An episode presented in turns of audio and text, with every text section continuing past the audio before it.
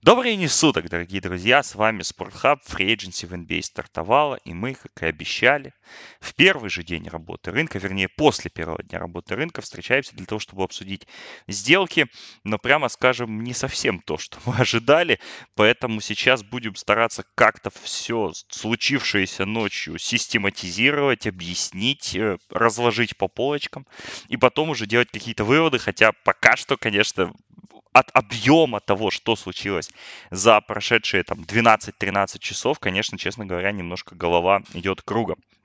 Я Александр Паршута, ведущий этого подкаста, и со мной обсуждать сделки будет Алексей Борисовский. Леш, добрый день. Всем привет. Ну, в общем, как тебе старт Free Agency? Больше трех миллиардов долларов в контрактах, 54, если я не ошибаюсь, мува за вчерашнюю, вчерашний и чуть-чуть там субботы, да, мы еще зацепили, потому что у нас Agency стартовала, в принципе, в субботу с того, что ряд сделок уже начали объявлять готовыми, и, в принципе, к часу ночи, да, по Киеву вчерашнему мы уже имели очень много сделок реально готовых, которые еще были, как бы, вот, нужно их официализировать было. Твое первое впечатление от этого этого всего процесса. Ну, я думаю, что я, в принципе, слегка меньше в шоке, чем э, игроки НФЛ от этих всех сделок, потому что они вообще стабильно, вообще в шоке с НБАшных контрактов. Но, конечно, такого числа именно в первый день, э, ну, я не ждал лично. Там, ну, 30 игроков думал, что подпишут, может, максимум 20, но не 54 же.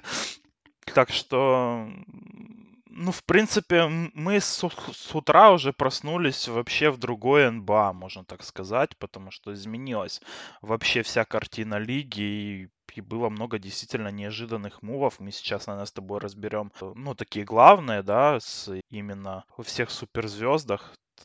Ну, и там тоже были неожиданности. Да, мы сегодня, наверное, скажем так, что мы сегодня запишем первый подкаст, мы постараемся обсудить главные, самые звездные, самые такие э, денежные большие ходы, которые сделали команды. Ну а потом, возможно, завтра это будет. Возможно, это будет сегодня, позже по дню. Мы еще сами тут немножко пытаемся определить свои планы. Мы будем разбирать все, что произошло. Разумеется, не оставим без внимания команды поменьше. Дойдем даже до Миннесоты, которая пока что никого не подписала. Но начнем с главного, начнем с того, с чего, собственно, у нас рынок в субботу еще стартовал. Это новости о рокировках в задних линиях команд на Востоке.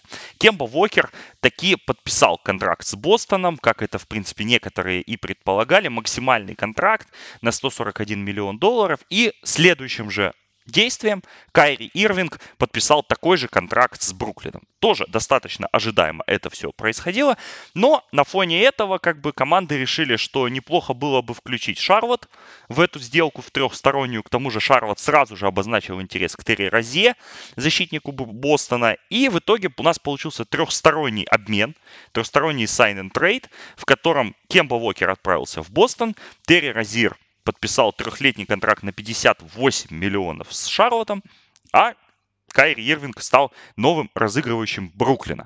Все вроде бы ожидаемо. Да, давай, наверное, начнем с Шарлота. Быстренько скажем, что Шарлоту ну, нужен был стартовый разыгрывающий в такой ситуации. Они зажали немножко Кемби Уокеру денег. Кемба обиделся, видимо, ушел.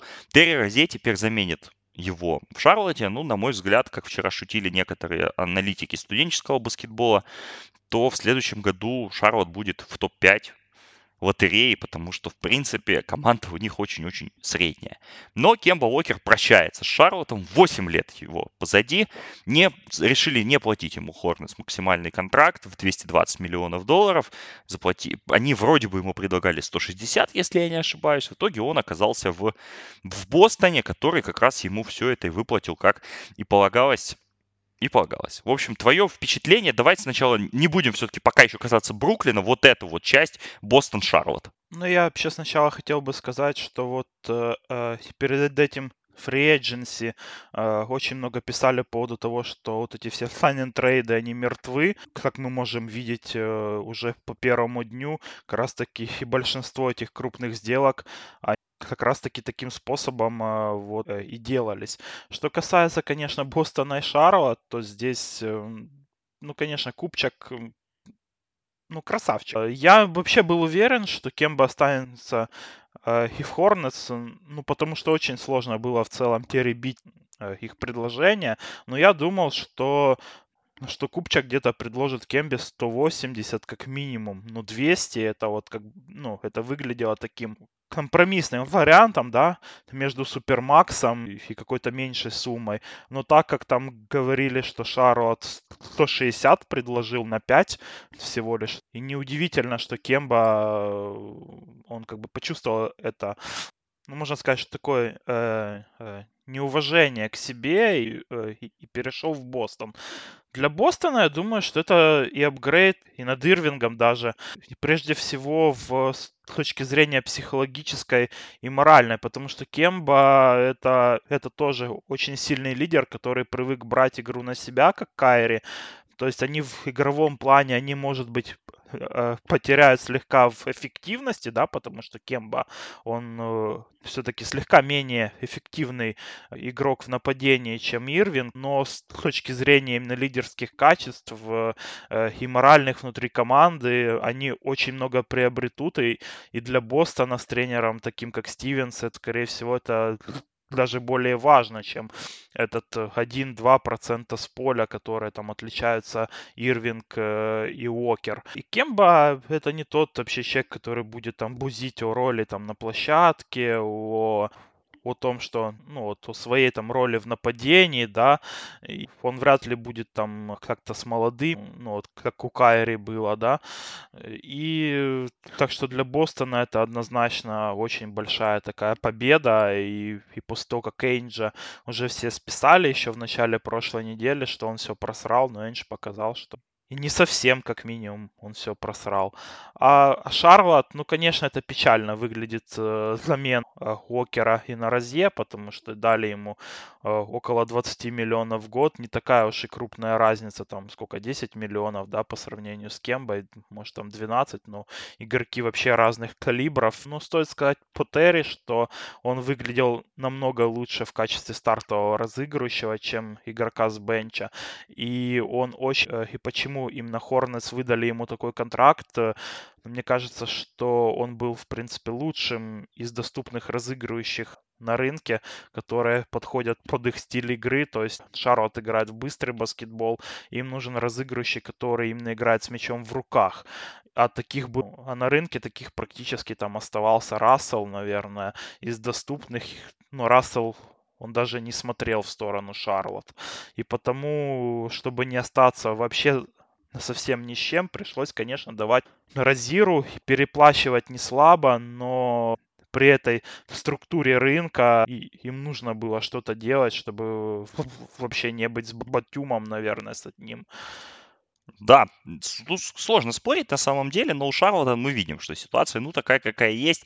Для них в любом случае давать Кембе контракт, да, это было очевидное решение, но это все равно луз на длинной дистанции. Теперь у Шарлотта есть никакой-никакой разыгрывающий будущего. Но и опять же, я думаю, что в следующем году они объективно будут бороться за высокие места на драфте, а там Посмотрим, возможно, зацепят кого-то из э, следующих хороших разыгрывающих этого класса. Бостон действительно не все проиграл, как теперь оказывается. И, в принципе, теперь у них еще есть возможность даже зацепиться за того же Киона Луни, о котором мы еще поговорим в контексте того, что случилось с Голден Стейт вечером. Но, в принципе, у Бостона достаточно неплохая позиция. На данный момент Маркус Моррис еще остается у них свободным агентом по нему пока что никаких новостей нет. Я думаю, сам Моррис ждет развития ситуации с Каваем Ленардом, которая пока что не развернулась, как мы понимаем, в первый день. И Коли Стайн еще на рынке. Кстати. Да, есть еще Вилли Коли Стайн. Ну, ситуация с Каваем Леонардом, сразу скажем, что она пока что вот висит, и от нее, наверное, это будет последний уже момент, который реально сформирует большую картину фри которая у нас на данный момент есть. По поводу Бруклина мы возвращаемся, да, в, в, этот, в этот обмен, потому что Кайри Ирвин, как это, в принципе, нам в последний месяц уверенно все заявляли, покинул Бостон и сменил его на Бруклин. Ну и тут же сразу же заговорили о том, что вслед за Кайри и Кевин Дюран туда подтянется. До последнего, честно говоря, в это не верилось, но когда появилась вот эта новость о том, что Дюрант объявит свое решение по фри-эйдженси в день, в день открытия рынка, причем в специальном аккаунте в Инстаграме, стало понятно, что значит это решение уже есть. Соответственно, какие могли быть простые решения для Дюранта? Это или Golden State остаться в этой команде, или пойти в Бруклин. Кевин Дюрант выбрал пойти в Бруклин. Сразу же они затащили туда Деандра Джордана, с которым у Ирвинга и Дюранта отличные отношения по итогам игр в национальной сборной США на последней Олимпиаде. Тут же появился Гаррет Темпл в Бруклине. В общем-то, Бруклин у нас теперь имеет команду с Кевином Дюрантом и Кайри Ирвингом, что еще два или три года назад казалось абсолютно невозможным чем-то.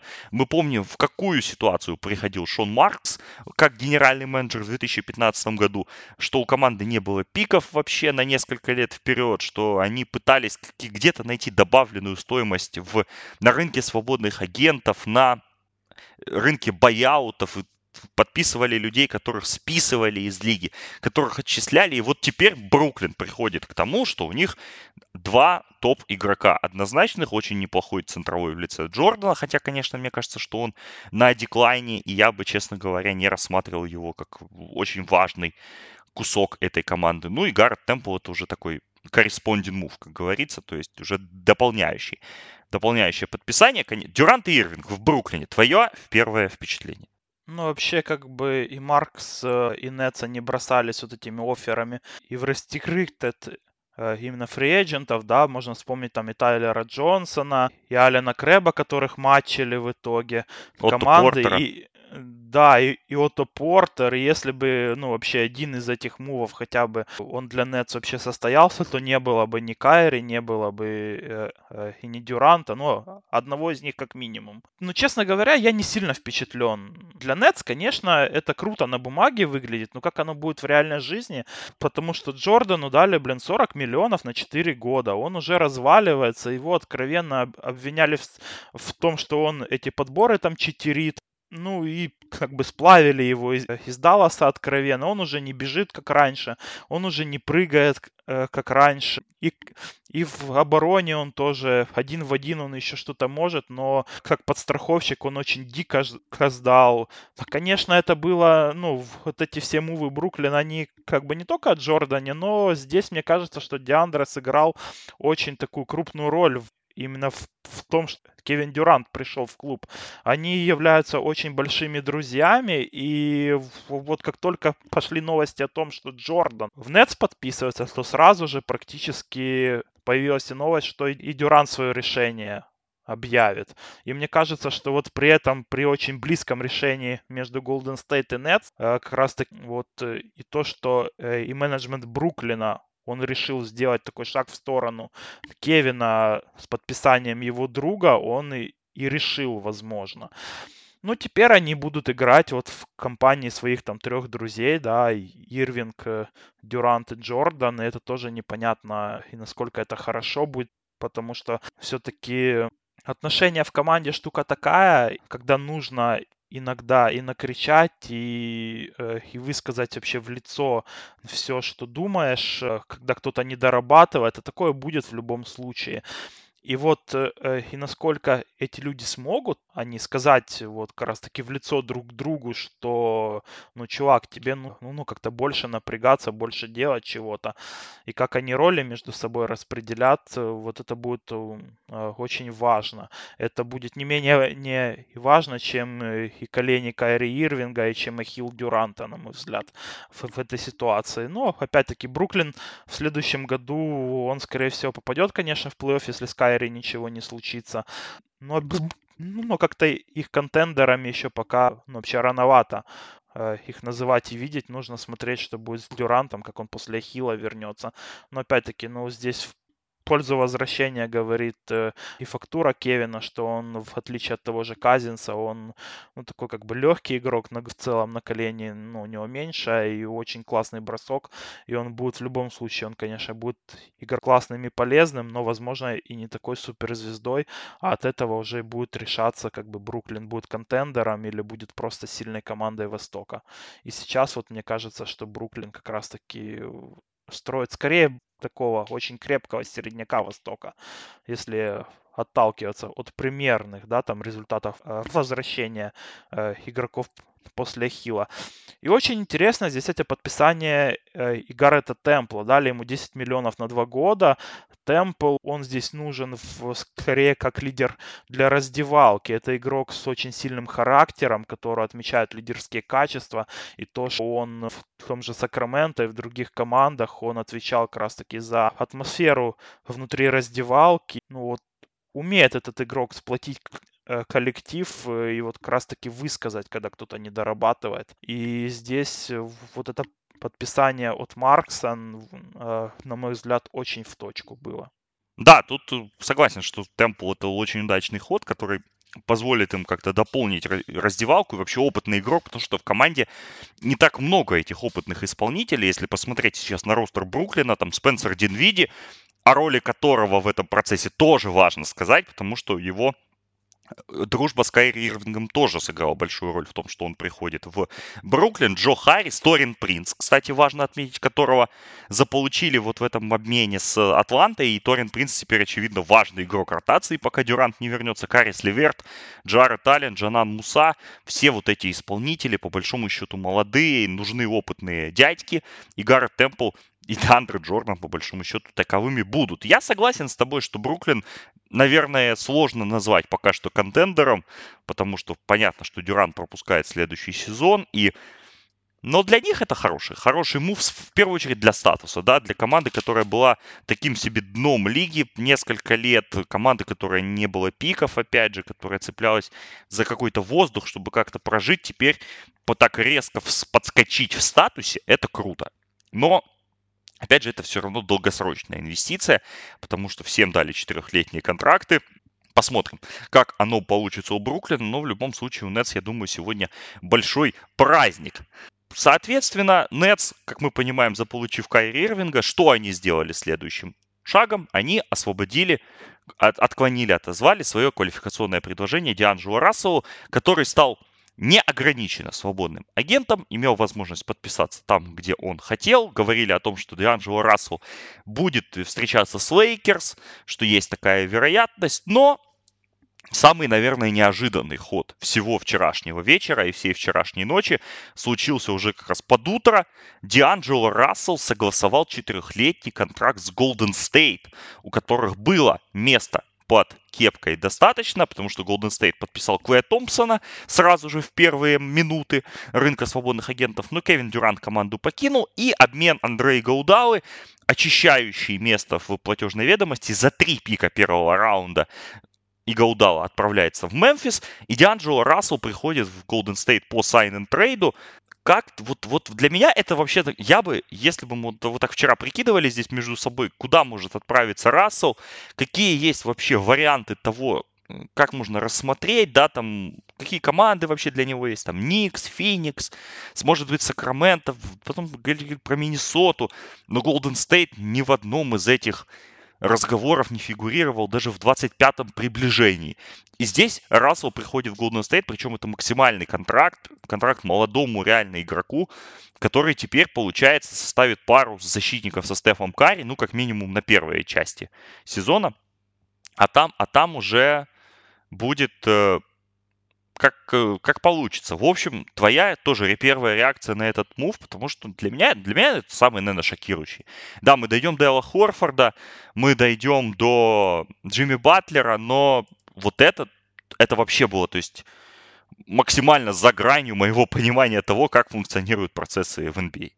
Ну, я просто пошел спать слегка, слегка но вообще позже, чем ты, да. Потому для меня это уже не было таким шоком, когда уже начали именно появляться новости о sign трейде между ГСВ и Бруклином. И с утра я ждал, что Рассел окажется в Golden State, или, возможно, это будет там какая-то трехсторонняя сделка с участием там той же Миннесот. Я там вообще строил такие трейды, то что Рассел едет, допустим, там в Миннесоту, оттуда едет Уиггинс с пиками и молодняком в Голден Стейт, а потом как раз таки этот весь пакет едет в Кавс на, и на Кевина Лава. Ну, все оказалось намного проще, на самом деле. Просто между двумя командами был трейд. То есть там еще Тревион Грэм э, и Шабаз Напьер едет в Голден Стейт. Ну, в целом, для Warriors это очень круто, я считаю, потому что Расселу всего лишь 23 года, и это актив Во-первых, это актив действительно, и плюс э, он как бы и поможет сделать из Golden State 100% команду уровня плей-офф уже в следующем году и до возвращения Клея Томпсона. Как это будет работать в защите, это еще предстоит увидеть, потому что Э, не будет Томпсона, и Гудалу обменяли, и Дюрант уходит, то есть защита периметра очень провисает э, у Golden State. Но, кстати, здесь интересно, что отдали и Гудалу дали клуб 4 Protected пиком в Мемфис. И, ну, прям напрашивается и выкуп контракта Андре, и где он окажется после этого. Ну, вообще, конечно, красиво было бы, что там уже была договоренность о том, что вообще контракт Андре выкупается Мемфисом, и он возвращается в Golden State на минималку обратно. Но это было бы прям ну, очень красиво для Golden State. Ну, а для Бруклина, ну, они там слегка себе освободили, то есть избавились от э, и э, от Напьера, и от Грэма. Ну и в целом, я так думаю, что это было условие там Дюранта, чтобы хотя бы Golden State хоть что-то получил для него. Ну, и получилось, в принципе, очень хорошо для всех сторон. Да, я согласен с тобой. Вообще, конечно, вот эта часть на Пьер не знаю, но Травион Грэм достаточно недооцененный игрок в этой NBA, а, и я думаю, что он поможет реально Golden State в уже в следующем сезоне, потому что у Golden State вообще теперь очень тяжелая ситуация, на самом деле, с э, платежкой с тем, как вообще оно, они могут разрулить ситуацию. Если даже они оставят Грэма и Напьера, то у них остается 13,1 миллиона долларов на 6 игроков. Да, это еще Альфонс Маккини здесь сегодня гарантированным контрактом. Им нужно решать ситуацию с Ливингстоном, но у Ливингстона 2 миллиона гарантированно из 8 до 10 июля им нужно это все решить. И если они убирают Ливингстона, то, в принципе, опять же, вот эти 13,1 миллионов на 6 игроков, то есть у них, по сути, не будет средств переподписать Кивона Луни, у них вероятно, не будет средств подписать Демаркуса Казинца, и сложно будет сохранить того же Квина Кука или Джордана Белла. Ну, нужно будет, в общем, как-то пофантазировать с этой ситуацией. Но я думаю, что в Golden State выкрутится не впервой. А так, достаточно неплохая перестройка. И первая мысль, которая у меня была, когда я сложил вот эту картинку Golden State, то это теперь будет All Offense Team. То есть понятно, что Карри, Дианджело Рассел, Дреймонд Грин, возможно, Клей, который там где-то в марте, может быть, в апреле подтянется. Это все равно будет зрелищно, это все равно будет интересно. Дреймонд, опять же. То есть как-то, в принципе, им бы еще, может, Джавейла Маги вернуть в команду, как лоб-таргет, и что-то бы оно смотрелось на самом деле. Ну, а Бруклин, Бруклин, в принципе, да, тоже в этой ситуации не проиграл, потому что они где-то сохранили лицо, и Рассел теперь в сильной команде не Феникс все-таки поехал. Для него, я думаю, тоже достаточно... И не в Миннесоту. Да, и не в Миннесоту, да. Хотя вроде бы как сообщали, что он хотел там играть, но у Миннесоты совсем сложная ситуация с финансами. И туда вписать э, Дианджело Рассела было слишком сложно. Мемфис еще похвалим, потому что несколько первых раундов у них теперь есть. И по большому счету у них тоже будет теперь какой-то инструментарий, чтобы двигаться дальше. Ну, вообще на ровном месте вообще насуетили пик, по сути, используя свое место в платежке, куда они вообще и не собирались никого вписывать особо. Так что красавцы, действительно. Да, Мемфис, Мемфис опять же похвалим, но об его мувах поговорим уже детальнее в более в следующий раз. Перейдем дальше, перейдем к еще одному не менее неожиданному, наверное, чуть-чуть менее неожиданному, чем Рассел, переходу. Это контракт Элла Хорфорда с Филадельфией. Хронологию, в принципе, все помнят. Эл Хорфорд за неделю до драфта, вернее, уже во время драфта было понятно, что он вряд ли останется в Бостоне. Он вышел из переговоров по новому контракту, затем Бостон там начал пробовать уже на флажочке его как-то подписать после подписания Кембы Вокера, но в итоге Хорфорд все-таки покинул команду. Было много слухов о том, куда он может пойти, кто ему может предложить эти, этот четырехлетний контракт на 100 миллионов долларов примерно. Говорили о Сакраменто, говорили о Далласе, говорили о Пеликанс, то есть искали люди команду, в которой это все логично вписывается, да? Но в итоге Хорфорд оказывается в Филадельфии, которая по большому счету у нас уже имеет центрового будущего. И, главная, наверное, звезда Филадельфии это Джейль Эмбит. И туда идет Хорфорд. При этом Филадельфия переподписывает Табайса Хэрриса. Тоже, о чем говорили не совсем уверенно, что вот, мол, Батлер это Батлер, да, он приоритет, но Харрис не совсем показал себя в плей-офф, в то же время Харрис на 5 лет моложе. Нужно делать какое-то решение как-то балансировать этот процесс. В итоге Филадельфия у нас остается с Эллом Хорфордом, который подписал 97-миллионный контракт, плюс 12 миллионов там прописаны, если будут чемпионские титулы. Это как бонусы, как э, премии. Тоба, Тобайс Хэрис остается на пятилетнем максе в Филадельфии. И получается Майк Скотт остается в Филадельфии из того костяка, который был, потому что его тоже переподписали. Что дальше произошло с Филадельфией, мы поговорим. Но сейчас вот для тебя насколько был неожиданный ход от Хорфорда такой, и каким, в принципе, ты видишь fit Хорфорда и Эмбида, плюс, опять же, Харрис, плюс Бен Симмонс, переговоры о продлении которого стартовали. Как вообще у тебя Филадельфия складывается в, в общую картину? Блин, ну я офигел на самом деле с Хорфорда в Филадельфии с утра. Честно скажу. Я не офигел с того, что ему 4 года дали. Это уже было как данность, на мой взгляд, что он где-то, ну и подпишет этот контракт на 4 года. Э, ну вот все как бы его вообще... Ну вот мы общались просто в чатах по поводу Хорфорда, да, когда он отклонил свою опцию, ну и большинство в целом как бы высказывают то, что ему дадут 20-22 миллиона. Ну с, с этим примером примерно мы были правы, да, слегка больше ему дали, но все думали тоже там 2-3 года дадут. Но рынок такой был, что Эл Хорфорд вообще на 4 года получил контракт. Но fit его конкретно 76ers такой, слегка странноватый. Игрока с таким контрактом, ну, явно не будешь там держать на банке, как минимум, там, в первые два сезона, потому он будет, скорее всего, играть на ПФ. Все-таки с игровой точки зрения он, конечно, ну, туда подходит, потому что это все-таки растягивающий центровой, способный очень круто ставить заслоны, играть двоечки, очень классно с тем же Симмонсом, и, блин, и вот, и, мне кажется, у них будет очень такая вообще летальная комбинация, это с двойным заслоном от Эмбит и, э, и от Хорфорда, и этому будет очень сложно противостоять.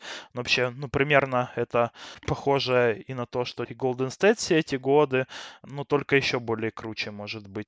И очень важно, что сохранили и Скотта того же, который тоже растягивает площадку. Ну вот и неожиданно для меня было еще то, что ушел Батлер, а остался именно Харрис. Мне как-то виделось это все наоборот, что Батлеру будут намного важнее эти деньги супермаксимальные от Филадельфии. Ну, может быть, ему их и не предлагали, решили иначе. Ну вот, ну в целом вся эта, э, эта перестройка для 76ers, мне кажется, пойдет им на плюс потому что, ну, по сути, уходит Батлер и Редик уходит, да, но приходит зато и Хорфорд приходит, и тот же Ричардсон, ну, вообще как бы должен из Майами прийти в обмене на Батлера. Вот эти игроки, и Ричардсон, и Хорфорд, но, во в сумме они посильнее, чем Редик э, и чем Батлер, и как-то они менее претензиозные, э, чем тот же Батлер, они, ну, и не Ричардсон, и не Хорфорд, они не претендуют там на звание там первой, второй звезды, они как очень крутые именно ну, как звездные ролевики, можно так сказать. Они готовы играть эту роль, и они готовы играть на благо команды и, и не выделываться особо. И мне кажется, что в такой как бы звездной команде, как Филадельфия сейчас, где уже э, где есть уже явная звезда номер один и, и Симмонс тот же самый, э, то это где-то и важнее именно качество э, того же Батлера. Да, может быть, может быть. Ну вот, да, ты уже зацепил тему Батлера и Ричардсона тут сложно, опять же, остаться вне контекста этого, потому что следующим мувом Джимми Батлер покинул Филадельфию, о чем вчера так аккуратно начали говорить, что, мол, Батлер хочет играть в Майами.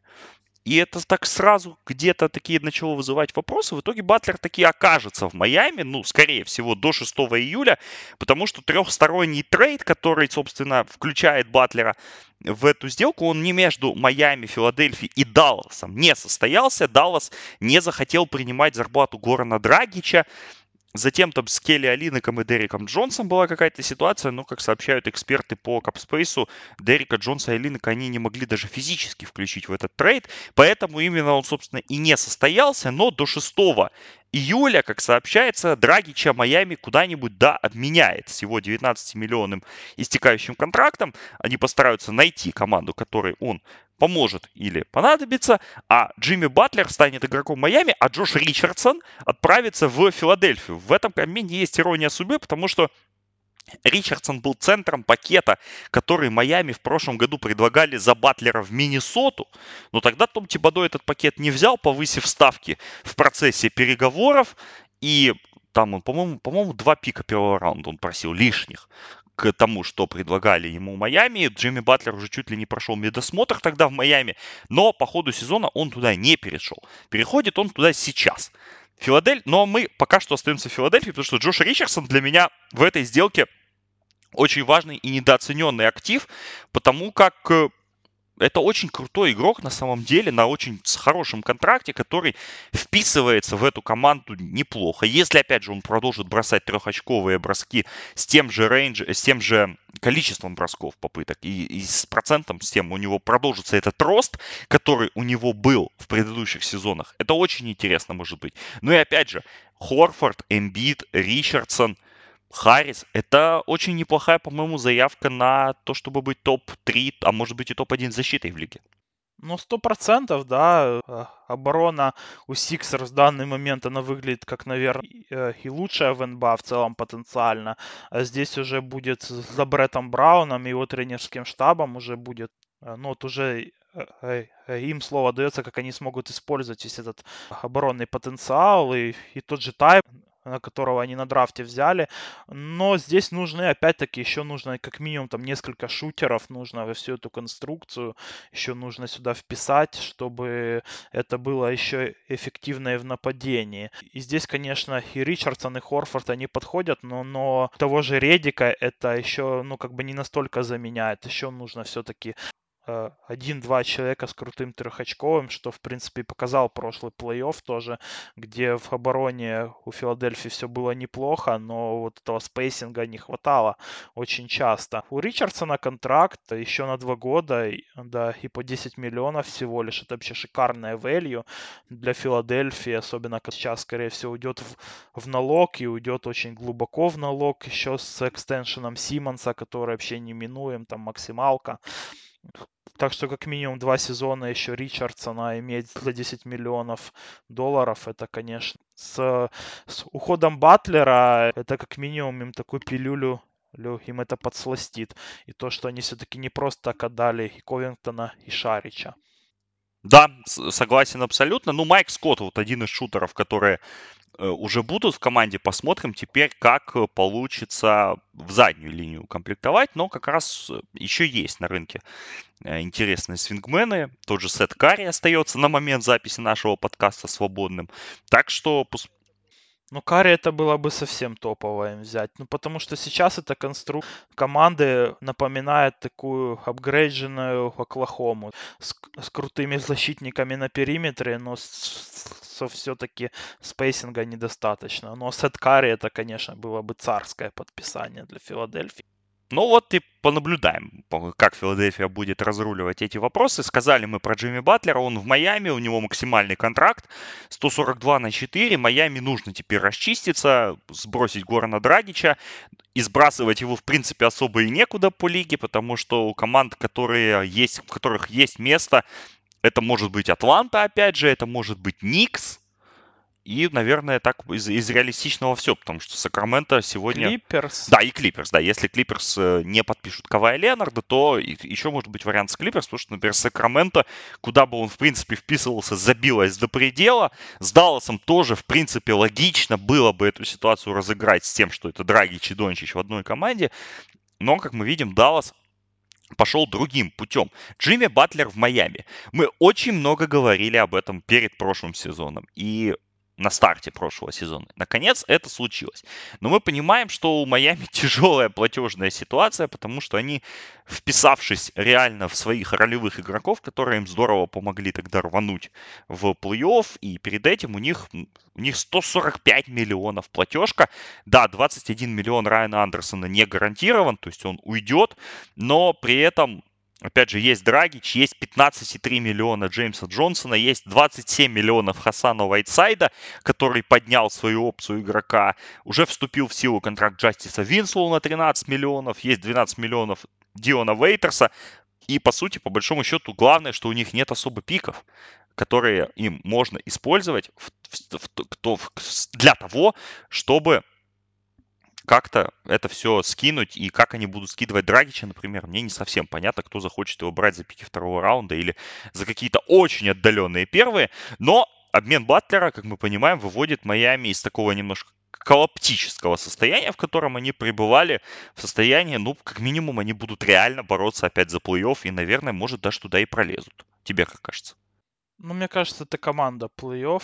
Вот как раз таки с Джимми Баттером. Если была команда, которой нужен был такой игрок, э, как Батлер, то есть по факту Батлер это там где-то звезда, да, очень хорошей команды, с претензиями на первую, и вот э, команде, где вообще нет ни одной звезды, как в хит, то он заходит прям как боженька туда входит. Ну, а с платежкой, конечно, следующие два года будет очень сложно ребятам, потому что и, и контракты Уэйтерса это около 13 миллионов, и контракт Уинслоу, э, у которого 13 миллионов тоже еще на два сезона, это все еще не истечет к этому времени. И тот же Джеймс Джонсон, он 100%, мне кажется, свою опцию игрока подымет. Ну то вот как раз таки вот к лету 2021 года, если что-то от Батлера останется к тому времени, Майами может на рынке свободных агентов там уже что-то э, еще дальше предпринимать. Но с точки зрения в целом построения чемпионской команды, ну, мне кажется, что в Майами все плохо. Опять-таки,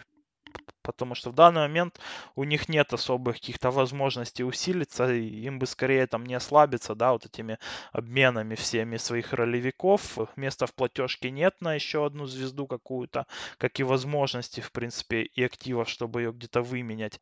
А к тому времени, когда у них это все появится, место, да, к 2021 году, то, то не ясно, что останется от того же Джимми Батлера, опять-таки.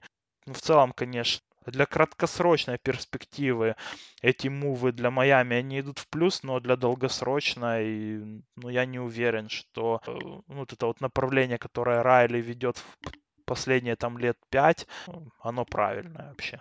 Да, согласен с тобой в принципе, но тоже считаю, что Майами это команда уровня плей-офф на Востоке. В прошлом году они чуть туда не пролезли, но немножко не хватило на финиш. И теперь, я думаю, особенно с учетом того, что Шарлот прилично упадет, то, я думаю, 8, 7, 8 места им, в принципе, плюс-минус гарантированы. Давай тогда еще останемся на Востоке, потому что был еще один достаточно важный, ва- важное движение от команды, которая была в прошлом году в финале Востока, и команды, которая в прошлом году была в топ-4, в топ-5 Востока, потому что у нас Милуоки пыталась переподписать людей.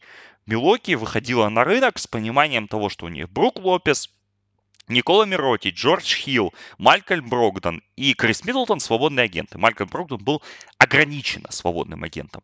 В итоге, что мы увидели? Милоки первым делом переподписали Брука Лопеса, дав ему 52-миллионный контракт на 4 года. Это очень хороший, как по мне, мув. Опять же, Брук Лопес стал ключевым игроком для того, что они играют и как им нужно это делать. И мне это кажется логичным. Крис Миддлтон 178 на 5. Это, на мой вкус, переплата, но переплата такая, ну, тебе некуда деваться, по большому счету ты платишь свой, одному из ключевых игроков, ты платишь одному из лидеров команды, да, и ты хочешь, чтобы Янис Атакумба не нервничал на входе в следующий сезон и не начинал думать там о каких-то посторонних вещах.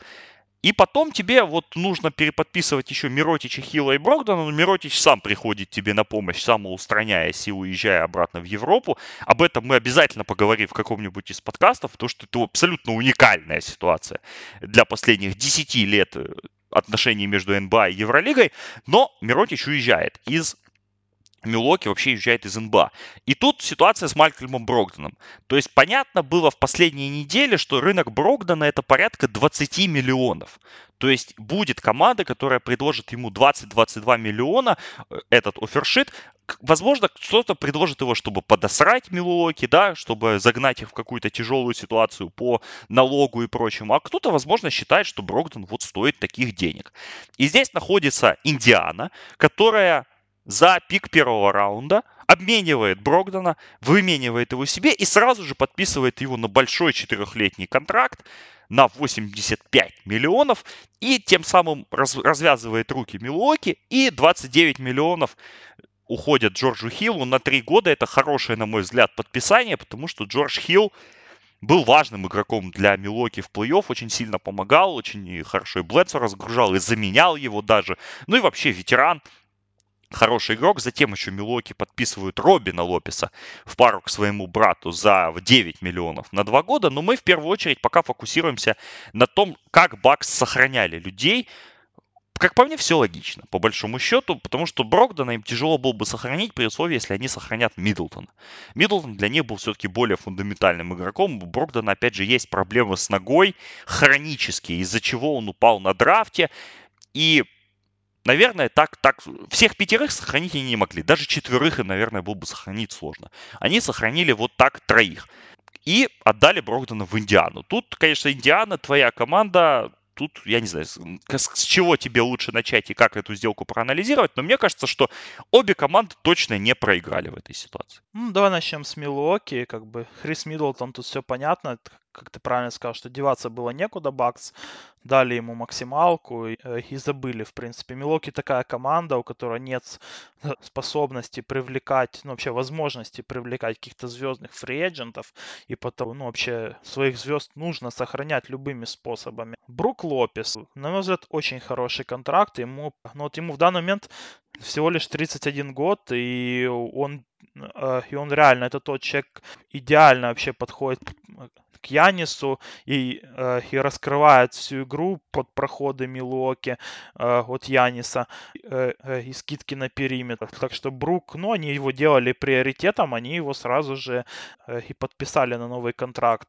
Вот его брат Робин Лопес, мне кажется, это очень такое интересное подписание в контексте противостояния с Филадельфией. То есть здесь нужно знать своих врагов, в конференции. Э, и Милоки как раз таки идентифицировали вот как 76ers, как главную такую ну, вообще свою угрозу, потому что подписание Лопеса, оно, по сути, пошло уже вот и после этих мувов э, как раз-таки Sixers, и как, скорее всего, это был как такой план, который был заготовлен еще заранее, но нужно было сначала глянуть, что будет творить там Филадельфия. Но в целом против Эмбида и того же Хорфорда, э, играющий очень хорошо в защите Робин Лопес, который еще и очень круто играет на подборе, у него, может, там цифры, именно статистика, она не впечатляющая, но Робин Лопес один из лучших игроков, которые ну, вот именно в плане того, как отсечь э, именно центрового от щита у соперника, и чтобы другие игроки брали эти подборы твои, собирали именно.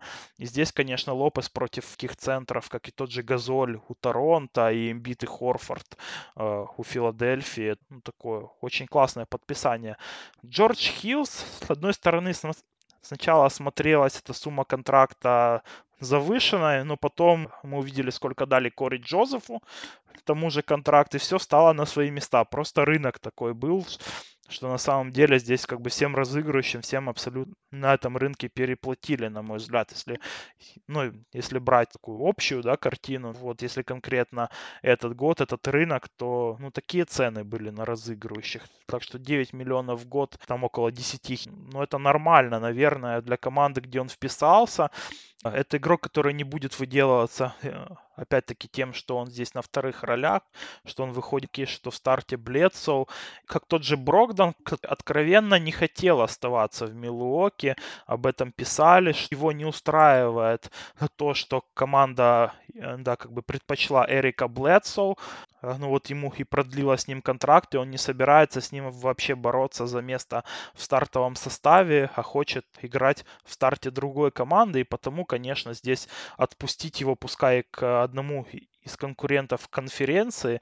Там отдали за него один первый раунд и два вторых. Это хорошая компенсация за игрока, который в любом случае уходил бы от тебя.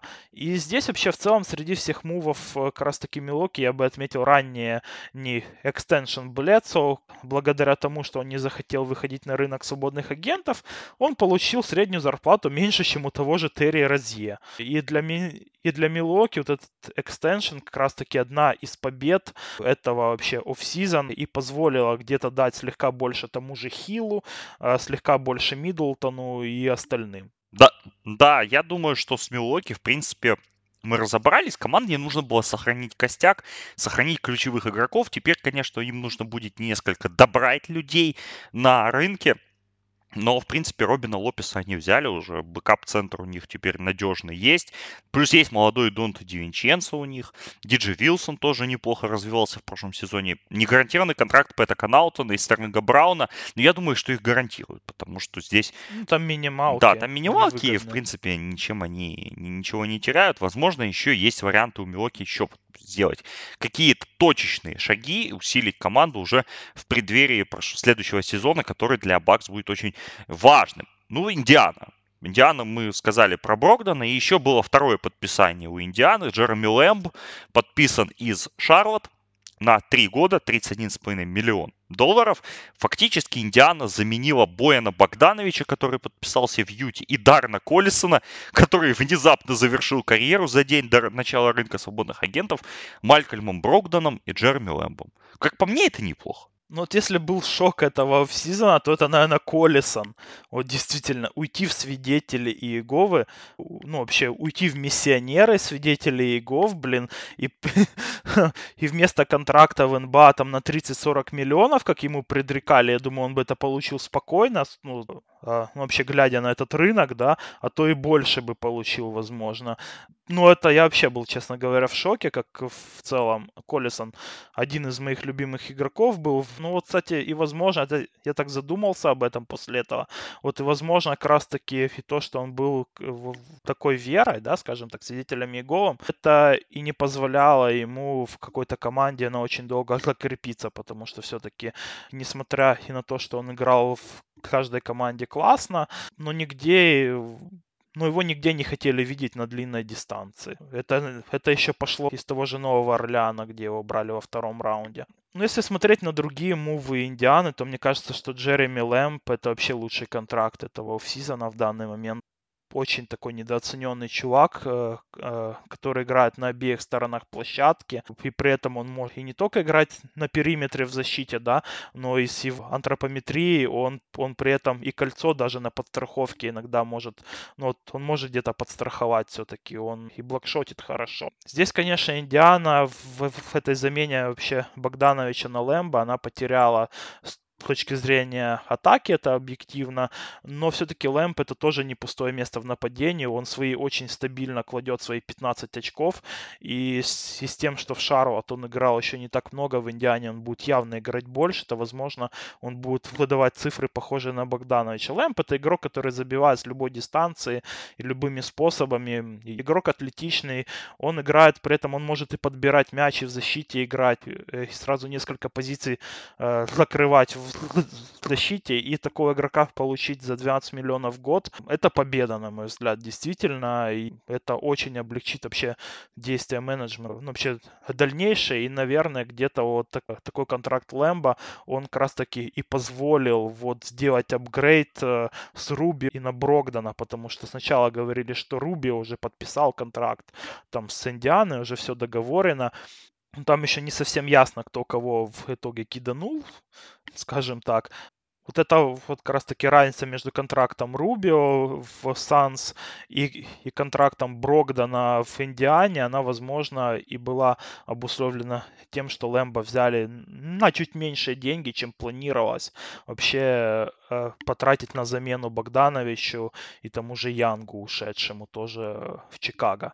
И Лэмб, конечно, идеально подходит наверное, вообще практически любой команде НБА, и Индиана здесь не исключение.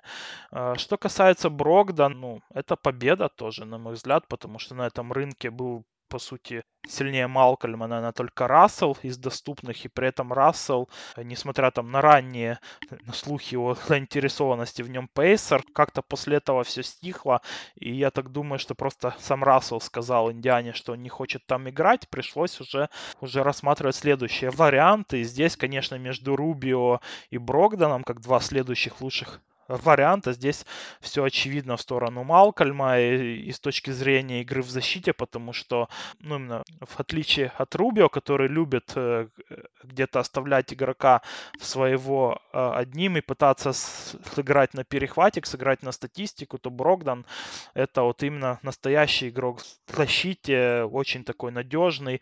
Он, конечно, слегка где-то переоценен, наверное, как шутер после прошлого года, потому что эффективность у него в Индиане не будет такой, как в Милуоке, где у него практически все броски по статистике были открытыми. Но с тем же Аладипа я не могу сказать, что Коллисон бросал очень много закрытых, то есть и при этом вот что у него э, э, похоже с тем же Дараном, это то, что и Брогдан, и Коллисон, они очень тщательно свой бросок подбирают, они не делают плохих бросков через руки, за счет этого растет эффективность. И после возвращения Аладипа с игрой на двоечках и скидками э, от Вити на периметр у Брогдана будет ну, как бы тоже будет много таких возможностей для, для открытых трехочковых. Ну, и он получит явно намного большую роль в Индиане, чем у него было в Милуоке, что он и хотел в это время, он хотел показать, и у него будет такая возможность, тем более с отсроченным стартом сезона у Викдипа. Да, хорошие мувы Индианы, мне тоже, в принципе, все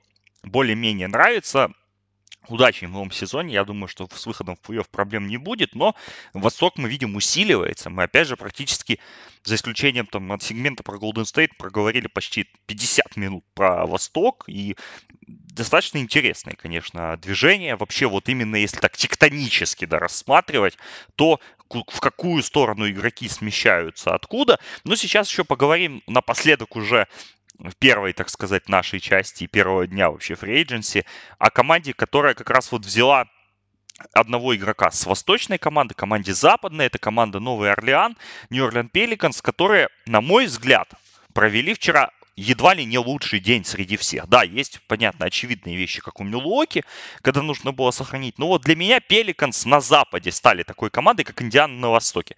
Потому что они сделали очень недооцененные ходы, и такие, знаешь, не слишком пафосные, да, но которые, очевидно, помогут этой команде на дистанции и, возможно, уже выведут ее в плей-офф в этом же, в первом же сезоне Зайна Вильямсона и его контракта новичка. Итак, Джей Джей Реддик переходит в Новый Орлеан за 26,5 миллионов на два года. У Филадельфии, как мы уже поняли, не было вариантов его переподписать. Реддика подписывают как ветерана, как шутера и как человека, который ни разу в своей жизни не пропускал плей-офф. То есть такой тонкий намек на то, что Пеликанс как бы собираются продолжить эту традицию. Реддик, конечно, не хотел переезжать из Бруклина, в котором он жил, и он вообще в Филадельфию на тренировки ездил часто на поезде, как он сам это рассказывал в своем подкасте, но придется теперь немножко на два года сменить обстановку. Второй мув. Николо Мелли, итальянский, раз, итальянский форвард, бигмен из Фенербахче, переходит уходит тоже в Пеликанс 8 миллионов на 2 года. Кто не знает, кто такой Никола Мелли, если коротко, это один из лучших бигменов-универсалов в Европе, то есть игрок, играющий на 4 и на 5, очень техничный, очень хорошо бросающий для своей позиции, здорово пасующий, умеющий играть спиной, но, как на мой взгляд, немножко по атлетизму и в первую очередь скорости ему не хватает, чтобы играть полноценно в НБА, но кто знает, опять же, в какой роли Пеликанс планирует использовать Мели. Возможно, он будет четвертым, раз... Э, четвертым э, большим. Возможно, будет третьим, но не на небольших минутах. Это еще нужно увидеть. Но тоже под Зайна Вильямсона это такой интересный ход, потому что Мели как раз по функционалу умеет и дополняет то, что делает Зайон. Возможно, немножко без рим протекшена, потому что защитник индивидуально он не самый мощный. Но вот кто даст рим протекшн, так это Дерек Фейворс, которого Юта отпустила, обменяв его за два пика второго раунда. Фейворс, на мой взгляд, вообще отличный кандидат для Пеликанс. Опять же, еще один дополняющий большой, только уже с рим протекшеном, с большим опытом. Где-то даже и с нормальным средним броском, то есть линейка под Зайона больших набрана очень интересная. И вообще у Пеликанс абсолютно новая команда, потому что если взять прошлогодний состав команды, то сейчас, на, на данный момент, там всего два игрока из прошлогоднего состава. Это Джеру Холлиды и Туан Мур. Да, есть ребята на негарантированных контрактах, такие как Кристиан Вуд, Джалила Кафор и прочее, прочее. Ну, кого-то из них придется выбросить, потому что мест в составе не так много. Еще нужно подписать э, людей, которых они на драфте опять же выбрали. Поэтому здесь у Пеликанс вырисовывается вообще очень интересная молодая команда молодая по своему костяку, потому что, да, мы понимаем, есть Лонзо, есть Ингрэм, есть Зайон, но в то же время мы видим, что и Дерек Фейворс опытный игрок, ну и Джиджи Райдик один из самых вообще, наверное, маститых ветеранов, которые еще что-то могут в этой лиге. Как тебе кажется, вот э, как ты бы оценил вот эти шаги Пеликанс и насколько у них реально теперь шансы попасть в плей-офф в следующем сезоне? Ну, Гриффин это божила, на мой взгляд, просто и ранний именно кандидат на GM года, потому что драфт вообще прекрасно был проведен, И обмен с Лейкерс очень хороший был. И Хила тоже убрали из платежки. И вот ТФА э, и на рынке свободных агентов действительно подписали одновременно игроков и очень нужных, как Редик, да, к Зиону, потому что нужно открывать под него площадку, как Милоки это, это делает под Яниса, так, да. ну вот надо и Орляну делать это Э, и и Фейворс, конечно, это очень хорошая value, на мой взгляд, потому что ему все еще всего лишь 27 лет. Он уже играет там целую вообще вечность в НБА играет, но еще молодой игрок, и по сути по своему возрасту он только в прайм должен только входить. Да, где-то все-таки Дерек Фейворс это тот игрок, э, который нужен именно для кэтч-н-шута, чтобы растягивать площадку, но должен же кто-то и, э, и в защите играть в этой всей конструкции. И потому, конечно, вот э, он где-то с, с Мелли, они друг друга себя дополняют. И, и Фейверс, как ну, человек, который забивал всего 27% с кэтч-н-шута, э, но при этом он, он может забить свой средний бросок из-под кольца и, и сыграть в защите и на подборе. Это очень качественное приобретение. Там за него отдали всего лишь два вторых раунда, полученных от Golden State. Но это копейки, по сути, за такого игрока, как Дерек Фейверс. Так что ну, я так думаю, что Пеликанс, ну, как минимум, будет за плей-офф бороться. А может быть, они сейчас выглядят и посильнее, ну, там, даже некоторых команд, которые в прошлом году были и в пятерке даже где-то. Но опять-таки все будет зависеть от того, как тот же Илонза и Инграм, они впишутся в команду от, от, от здоровья Инграма, от того, как заявят себя о себе в лиге и Хейс, и, и, и Александр Уокер, но на бумаге все выглядит очень красиво, очень все так молодо и перспективно. И надо еще отметить и то, что и фронт-офис клуба самое главное, это вот прогресс Нового Орлеана, вот там случился это и Гриффин, Лэнгдон, и Нельсон. Это вот те умы, которых очень сильно не хватало Новому Орлеану в предыдущие где-то уже лет 10, наверное. Да, Новый Орлеан, конечно, выглядит вообще, вот если опять же комплексно сложить драфт и фри пока что одним из победителей межсезонья. Ну, очень фундаментальная работа их выглядит. Вот, начиная с назначения в фронт-офис, всех подписаний и куча пиков наперед. Ну, прям очень фундаментально. И из этого ну, можно лепить прям что хочешь. Можно эту молодежь пытаться обменивать на каких-то звезд, будут где-то в других командах недовольны. Можно из них растить своих звезд. Ну, просто масса возможностей сейчас у Орлеана. Да, с этим очень сложно спорить. Ну, давай тогда потихоньку заканчивать наш первый подкаст потому что первый день прошел, мы, конечно... Давай что тогда так? Давай не будем про Никс, про Никс отдельно поговорим. Какой мув из а, таких более-менее отдельных, не комплексных тебя в первый день больше всего, не знаю, порадовал, рассмешил, удивил? Вот какой-то такой. Или, вот, ну, порадовал, давай так скажем, порадовал. Вот игрок, за которого ты порадовался, что он получил деньги. А, в плане, что деньги получил прямо. Ну и вообще, ну, хорошо устроился, я не знаю ну, как бы лучший контракт я уже назвал. Это, на мой взгляд, это Джереми Лэм. Кто еще так, чтобы хорошо.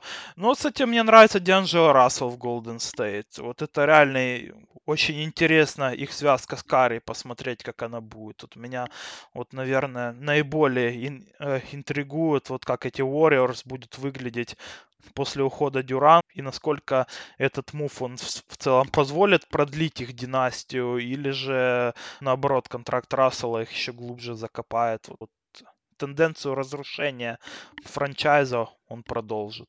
Да, я бы вот порадовался уже так напоследок за Патрика Беверли. Он получил 40 миллионов на три года в Клиперс. Тут уже Войнаровский написал целый, целый текст о том, что вот бедный парень из Арканзаса, его загнали в Украину и Грецию, а тут он пробился и все-таки получил свои деньги.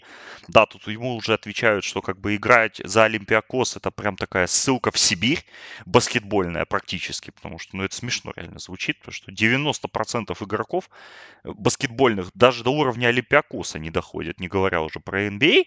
Но Патрик Беверли хотел... А до уровня Днепра сколько они доходят? Да, с этим тоже сложно спорить. Но в итоге Патрик Беверли получил свои 40 миллионов желанные. Не в Далласе получил их в Клиперс, которые, опять же, его забрали и пригрели, и и все хорошо с ним сделали. Но у Клиперс еще остается место в платежке. И Кавай Леонард пока продолжает держать всех в неведении. Это главная интрига по итогам первого дня, потому что мы уже, мы увидим, какое количество пазлов уже сложилось, но Кавай, безусловно, сформирует окончательную картину. Многие игроки НБА, в частности Рики Дэвис и Тревор Букер, заявили о том, что Кавай уже в Лейкерс и это все согласовано. Но Кавай вчера, в первый день free agency, не провел ни одной встречи с представителями команд, кроме Лейкерс. Он вроде бы как встречался с Мэджиком Джонсоном, но Мэджик Джонсон у нас теперь вообще как бы непонятная, непонятная роль у него. Поэтому здесь пока остаемся в неведении и будем ждать решения Кавая, которое, безусловно, потом и Клиперс потянет за собой, и Лейкерс потянет за собой, и потянет за собой, безусловно, Торонто Репторс, которые, как мы помним, на выходных подняли опцию Марка Газоля 25-миллионную, но остальных шагов пока не делали, все находятся в ожидании, и это главная интрига, наверное, с этого мы начнем наш следующий подкаст, в котором обязательно поговорим про команды, которых, которых Кавай Леонард не будет играть, и обязательно поговорим о командах, в которых он не будет играть вообще никогда. Например, о Нью-Йорк Никс и, и, прочих, и прочих победителях, реальных победителях, а не вот этих вот ваших Индианах и Пеликанс э, рынка свободных агентов. Кавай, наверное, вчерашний день вообще провел, как бы смеясь просто над мувами Сакрамента и Никс. У него просто ну, так восхитился. Вот, кстати, я еще хотел бы добавить, я вот вспомнил про игроков, за которых я рад, что деньги получили, да. Это Боян Богданович, наверное, в Юте, 73 миллиона, ну, очень классный контракт для него.